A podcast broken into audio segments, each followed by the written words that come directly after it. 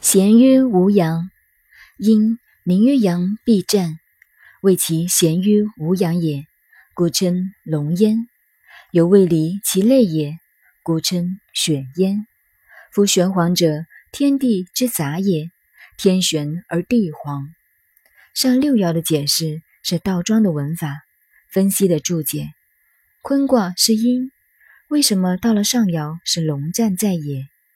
阴极于阳必战，等于一群女孩子漂流到了一个孤岛，几年不见男人，见到一个男人必强。